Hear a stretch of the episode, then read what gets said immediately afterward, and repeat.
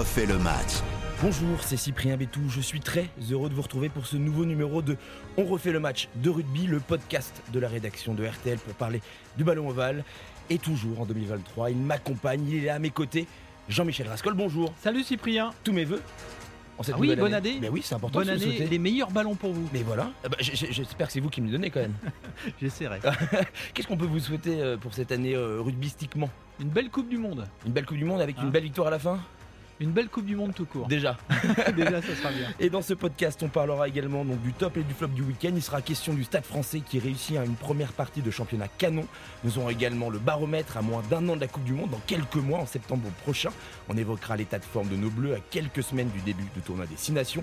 Et on finira avec une histoire de Coupe du Monde, Jean-Michel. Et on va clôturer la Coupe du Monde de 1995 avec Franck Ménel. Oui, Franck Ménel qui nous suit depuis quelques semaines et qui a assisté à la finale après avoir participé à la victoire sur l'Angleterre pour la troisième place. Ce sera à la fin du podcast, mais on commence avec notre bon vieux top 14.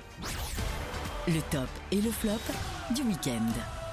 C'était la 15e journée du championnat et comme d'habitude, une petite phrase d'analyse, Jean-Michel.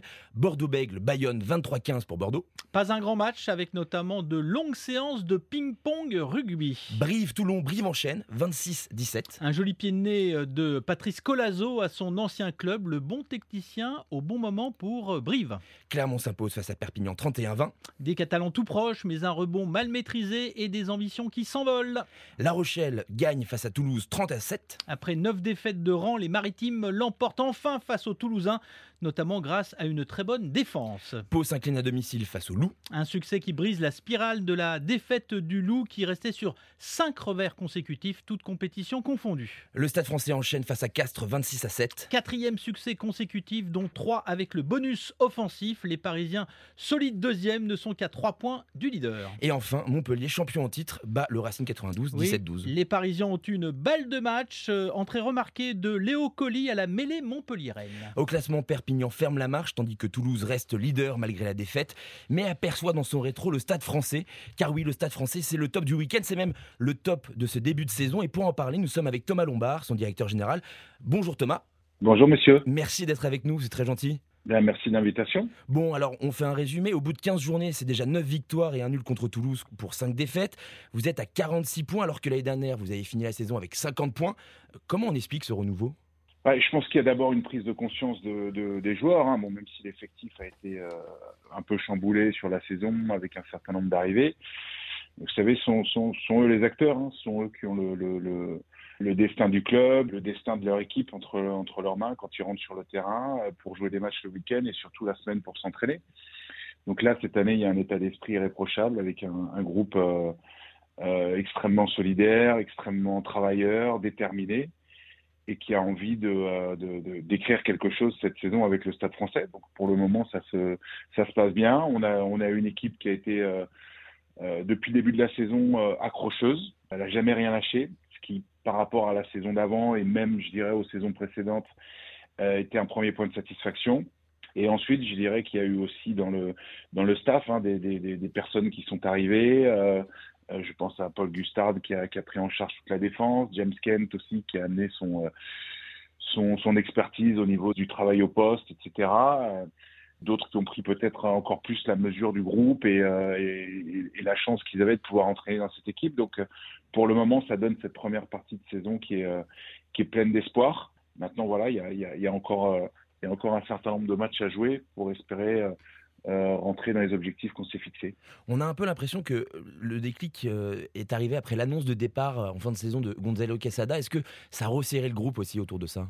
Oui, probablement. Euh, Il y a eu un effet aussi de, de, de, de vouloir écrire euh, cette page d'histoire avec, euh, avec le, le, le staff existant, avec Gonzalo. Euh, je vous dis, après, euh, ce sont les joueurs qui décident. Ce sont les joueurs qui décident de leur, du niveau d'implication qu'ils veulent mettre, de l'engagement qu'ils veulent mettre euh, chaque matin quand ils arrivent au club pour s'entraîner.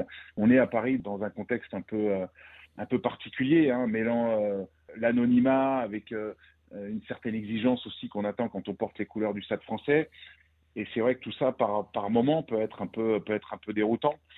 Donc il y, a une, y a une grosse part de la réponse qui est dans les mains des individus. Et quand ils arrivent avec, ces, avec l'esprit qu'ils affichent depuis le début de la saison, ben ça, amène, ça amène forcément des résultats, ou en tout cas ça amène cette, notion de, de, d'équipe, de collectif, de solidarité active entre les joueurs.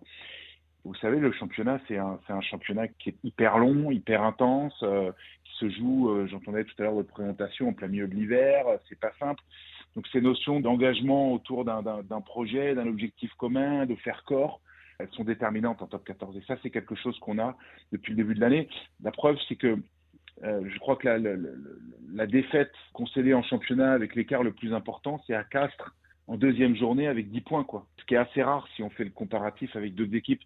Et puis si on regarde aussi ce que font nos, adversaires, regardez l'an passé, hein, euh, le Castres Olympique, Montpellier, c'est des équipes qui se sont construites sur euh, cette notion voilà, d'équipe, de défense, de conquête, d'organisation autour d'un buteur, d'une stratégie assez, assez claire quand on joue à la maison, quand on joue à l'extérieur, qui ont réussi à tenir en passant aller avec un peu de chance aussi au travers de certaines, de certaines blessures. On voit que certains clubs ne sont pas épargnés non plus. Et ça, ce sont des, sont des vertus, ce sont des valeurs qui permettent d'exister durablement dans cette, dans cette compétition. Thomas, le déclic, c'est aussi d'avoir battu peut-être le Racing récemment, euh, enfin, je dirais Ouais, c'était un rendez-vous important pour, euh, pour le club. Hein. Ça fait maintenant près de trois ans qu'on n'arrive pas à battre cette équipe de Racing, qu'elle nous domine de la, de la tête et des épaules, hein, que ce soit chez elle, mais, aussi à, domicile. Euh, donc c'était un vrai rendez-vous. Et là, là, là encore, c'est euh, un objectif, euh, bien sûr, pour le club dans la construction de la saison qui avait été coché. Et puis je crois que derrière, les, les joueurs s'en étaient aussi, euh, aussi donné un en termes de, euh, voilà, de, de, construction, d'étapes, de fierté aussi. Et donc ça a été un match plein pour nous. Maintenant, ça n'est qu'un match dans une saison. Il y aura un match retour. Tous les compteurs sont, sont d'ores et déjà remis à zéro par rapport à ça. Mais c'est peut-être un match qui va, en tout cas je le souhaite, qui va compter dans le bilan qu'on pourra dresser à la fin de la saison. Vous l'avez dit, euh, Thomas, une, mêlée, une touche conquérante, de l'opportunisme, une grosse défense. C'est un peu les ingrédients pour, pour un champion, ça, quand même, non? C'est un ingrédient pour être compétitif. Je vous ai donné l'exemple de, de, Castres et de Montpellier l'an passé, qui n'étaient peut-être pas les équipes euh, avec la plus grande constellation de, joueurs internationaux. Mais en attendant, elles se sont retrouvées au Stade de France. Donc oui, ça, montre qu'avec ces, euh, qualités-là, on peut, espérer faire quelque chose. Après, vous savez comme moi, il faut, d'abord arriver à se qualifier. Et puis après, il y a, trois matchs à jouer euh, sur l'adrénaline, sur, la maîtrise aussi, parce que ça compte sur des matchs qui sont très serrés et, très âpres. On n'est pas encore là. Thomas, du coup, le public au Stade Jean-Bouin, il revient, il est à nouveau fidèle. on rappelle que le, Stade français, c'est aussi l'un des plus vieux clubs de France, si ce n'est le plus vieux. Bah avec, le, avec nos amis du Racing, hein, qui fêtent leurs leur 140 ans d'existence cette année. Nous, ce sera pour, pour l'année prochaine. On a, on a un stade magnifique qui, qui revit depuis la sortie du Covid, euh, avec une moyenne de, de, de 10 000 personnes qui se déplacent au stade. Et c'est vrai que là, on, on, se rend compte que, bah ouais, forcément porté par les, par les résultats, on a, on a encore une marge de, de développement qui nous, qui nous semble atteignable. C'est aussi une des particularités de Paris, c'est-à-dire qu'il y, a, euh, y a une offre en termes de spectacle, de sport qui est, qui, qui est gigantesque. Donc il faut, il faut gagner. Il faut proposer aussi autre chose que simplement un match de rugby, mais ça, je crois que le, le, le Stade français a démontré depuis, depuis bien longtemps qu'on était capable de le faire. Une ambiance, euh, une convivialité, c'est pour ça qu'on a, on a créé le concept de bodega, c'est pour ça que... Qui marche bien. Euh, voilà, oui, qui marche très bien. On, on, a des espaces qui sont... Je peux en témoigner, c'est pour ça que je dis ça. Qualitatifs et, et à la fois très, très, très simples, très conviviaux tout ça commence à créer une dynamique, mais une dynamique, elle doit être à un moment ou à un autre incarnée par des résultats. La saison qu'on a vécue l'an dernier a été a été très dur. Dieu merci, il y a cette, première phase qui nous remet plus en, accord avec, euh, avec ce qu'on doit faire, ce qu'on doit être et ce qu'on doit donner pour notre, public. Mais d'ailleurs, les, résultats, ça attire aussi euh, euh de l'envie de venir pour certains joueurs. Vous avez déjà avancé sur la saison prochaine avec des recrutements de jeunes talents français, de joueurs euh, d'expérience avec des statures euh, internationales. Le recrutement est terminé ou alors le, les résultats du Stade français poussent encore à recruter, à être encore plus compétitif sur ce, sur ce terrain-là aussi? Bah, le, déjà, d'un point de vue général, le, recrutement sur une, sur une saison, euh, il, est, il, est, quasiment terminé à la, mi-octobre. Aujourd'hui, oui, le, recrutement, il est, il est quasiment achevé, mais c'est certain qu'en termes d'attractivité, vous savez, on a, une, on a une masse salariale qui est contrôlée dans, dans, dans le rugby aujourd'hui, donc euh, il est fini le temps où on faisait la différence avec un salaire, et puis de toute façon, moi, je suis contre cette... Euh, ce principe-là, c'est-à-dire d'attirer les joueurs uniquement par un salaire. Je pense qu'on doit venir pour un, pour un projet, parce que l'image qui est dégagée par le club, parce que la communication, parce que euh, euh, l'enthousiasme qu'il y a à l'idée de pouvoir porter ce maillot euh, est, la chose la plus importante. Le discours des coachs également aussi. Donc voilà, il y a, tout ça qui est rentré en compte, mais c'est vrai que bah, aujourd'hui, quand vous, quand vous vous battez sur un joueur, bah, vous êtes, vous êtes 5-6, hein, équipe du top 14. Et bien souvent, bah, l'arbitrage, il va se faire autour euh, du classement du moment, euh, du projet sportif. Et donc, c'est sûr que cette saison, ça a peut-être été un peu plus facile qu'à d'autres moments. Ben, merci beaucoup, euh, Thomas Lombard, d'avoir été avec nous. Je vous rappelle, vous êtes directeur général du Stade français Paris. Merci beaucoup et, bonne chance pour la suite de la saison. Merci, Thomas. Merci beaucoup. Bonne soirée à vous. Merci, à très vite. Au revoir. En route vers la Coupe du Monde 2023. Et oui, dans quelques mois débutera la Coupe du Monde de rugby avec France-Nouvelle-Zélande au Stade de France le 8 septembre prochain. Et pour en être, c'est un long chemin qui attend nos Bleus. Et là, on est à quelques semaines du tournoi Destination. Le baromètre des Bleus. Et oui, car ça s'ouvre le 5 février prochain pour l'équipe de France en Italie. Ça sera pas du tout une balade, Jean-Michel, on va pas se mentir. Tu seras au, commentaire de, de, ce match. Un programme d'ailleurs assez particulier puisque les Français vont partir à Rome, ils vont rester en Italie pour aller en Irlande sans repasser par Marcoussis. Ça, c'est une bonne info. Et c'est peut-être une bonne nouvelle aussi pour eux, de pas aller à Marcoussis. Ils seront à l'extérieur du tumulte fédéral. Non, et les Bleus se retrouveront donc le 22 janvier à Cap-Breton pour préparer le tournoi avec une liste des 42 qui devrait être annoncée quelques jours avant. Mais il y a déjà pas mal d'absents et de marques, notamment Jonathan Danty. Ça, c'est vraiment un, coup dur pour le oui, staff. Oui, parce que euh, Danty, il a joué euh, les tests de l'automne. Hein, c'est un pilier. On se souvient d'ailleurs de l'épisode où il est devenu papa entre deux matchs. Euh, il va falloir trouver une solution. Ça ne sera pas la même parce que peu de joueurs ont le même type de jeu que, que Jonathan. Mais il y aura quelqu'un au centre de fort, oui. Et, les autres blessés, c'est euh, Uni Antonio qui s'est blessé contre Toulouse. Mhm. Donc là, on annonce trois semaines. Il devrait être de nouveau disponible au tout début du tournoi. Est-ce que c'est un risque? On a vu euh, que pour Baye, euh, lors de la tournée, c'était compliqué. Pour Ntamak aussi, un manque de rythme. Est-ce que c'est risqué de le, rappeler tout de suite? C'est risqué, mais c'est un cadre. vous savez, c'était risqué de se priver de, de Villiers pour la tournée. Il a été parfaitement remplacé. L'équipe de France a gagné. Ce qui est important surtout, c'est qu'à chaque poste, on puisse avoir des, des joueurs qui soient sensiblement du même niveau. Et, on pense qu'au vu du groupe de Fabien Galtier, c'est le cas. Donc dans un groupe de 42, il y aura forcément des surprises mhm. et peut-être des retours et, peut-être même des retours. On parle mhm. notamment de, de Gabin Villière et de François Cros. Oui, ou de Jaminet aussi. On peut imaginer euh, que l'arrière du, Stade Toulousain fasse son retour dans, le 15 de France. Euh, voilà, ces trois joueurs qu'on pourrait retrouver qui vont compenser les absences d'autres. Dans la mesure où le groupe euh, c'est 40, 45, mais c'est 70 en fait, eh bien Galtier a des compétences un petit peu dans toutes les lignes. Il doit pouvoir trouver son, un bon choix. Bon, en tout cas, on en saura plus autour du 20 janvier. Et pour finir, comme à chaque fois, on plonge dans tes souvenirs, Jean-Michel.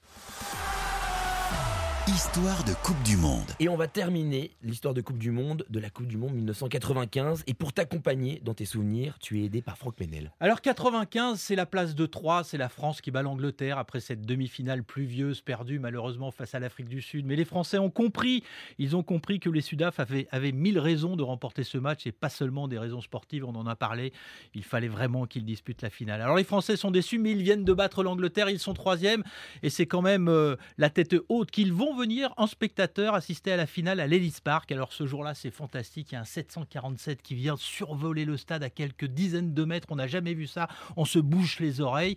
Et les Français se présentent au stade. Ils vont dans la tribune officielle. Et là, les places qui étaient les leurs étaient déjà occupées. Alors ils sont bagarre générale Non, non, pas de bagarre. au contraire, ce sont des anonymes hein, là dans cette, euh, dans ce public, euh, dans cette euh, audience de la finale. Donc ils vont trouver quelques petites places derrière les buts. Franck Ménel se souvient et ils assisteront à un drôle de spectacle. Des blagues qui sont euh, pas vraiment dans leur assiette. En fait, on apprendra par la suite que 25 des 35 joueurs sont touchés et qu'ils sont vraiment, euh, allez, euh, ils ont la main sur le ventre et les idées plutôt aller se reposer plutôt que de disputer une finale. Franck Ménel. C'est magnifique parce qu'on arrive, arrive en fait donc sur la ligne des 50 et on, était censé avoir nos 30 places. et quand on arrive à nos 30 places, il y a déjà deux groupes de 30 qui sont en train de se, chauffer, parce qu'il y a au moins une triple billetterie. Du coup, on se dit bon, bah, on va pas, on va, on s'en fout, on va aller derrière les poteaux. Et on est allé derrière les poteaux, et c'est là qu'on a aperçu euh, tous les All Blacks s'échauffer. La moitié des, All Blacks étaient malades et dégueulaient, si vous me permettez le terme, derrière les, panneaux publicitaires. Et voilà, et de là est, née cette histoire euh, de pseudo-empoisonnement. Il fallait absolument que l'Afrique du Sud gagne. Et les All Blacks auraient été légèrement empoisonnés au petit déjeuner. Je pense que l'argument est tenable parce que je les vois pas céder à la pression et être malades comme des latins en, avoir mal au bit comme ça. Donc je veux bien croire à cette thèse et je veux bien croire aussi que tout était fait pour que l'Afrique du Sud gagne et que François serre la main au président Mandela, voilà, avec des images. François Pinard, hein, François Pinard, pardon, le capitaine des Springboks, qui sera euh, qui se transformera en McDamon dans Invictus, voilà, pour les connaisseurs de cinéma. merci Franck. Merci beaucoup Franck. Salut, c'était un plaisir. Merci et, et, merci d'avoir euh, rallumé ces souvenirs pour nous. C'était, euh, c'est toujours précieux de, se souvenir de, tout ça et pour vous peut-être douloureux, mais pour nous hyper enrichissant. C'est parce qu'ils ont construit ça hier qu'ils seront peut-être vainqueurs demain. Voilà. Toute façon, vous savez très bien que j'ai menti pour la moitié de ce que j'ai dit, que c'est romancé, comme, comme tous les vieux sportifs qui racontent n'importe quoi. merci beaucoup, Franck Ménel, d'avoir été avec nous. Salut, merci à Et puis tu parlais, Franck, euh, de petit déjeuner. Je me rappelle qu'injustement, en 95, avoir suivi Jonah Lomu au petit déjeuner dans l'hôtel qu'on partageait, les journalistes, avec les, les Blacks à Pretoria. Et on s'était amusé à prendre la même chose que lui. C'était gargantuesque. Le mec prenait 8 euh, œufs euh, à la coque, du pain de mie en pagaille, des céréales, de la confiture un demi-poulet. Bon, bref, c'était hors norme comme sur le terrain. Mais je ne doute pas que tes charges étaient aussi dévastatrices que les siennes, euh, Jean-Michel. Moi, j'avais besoin de digérer. Merci beaucoup, Jean-Michel. Merci à vous de nous avoir suivis dans On refait le match de rugby que vous pouvez commenter et noter sur les plateformes d'écoute habituelles. Vous pouvez également nous écouter et réécouter, je l'espère, sur l'application RTL ou le site rtl.fr.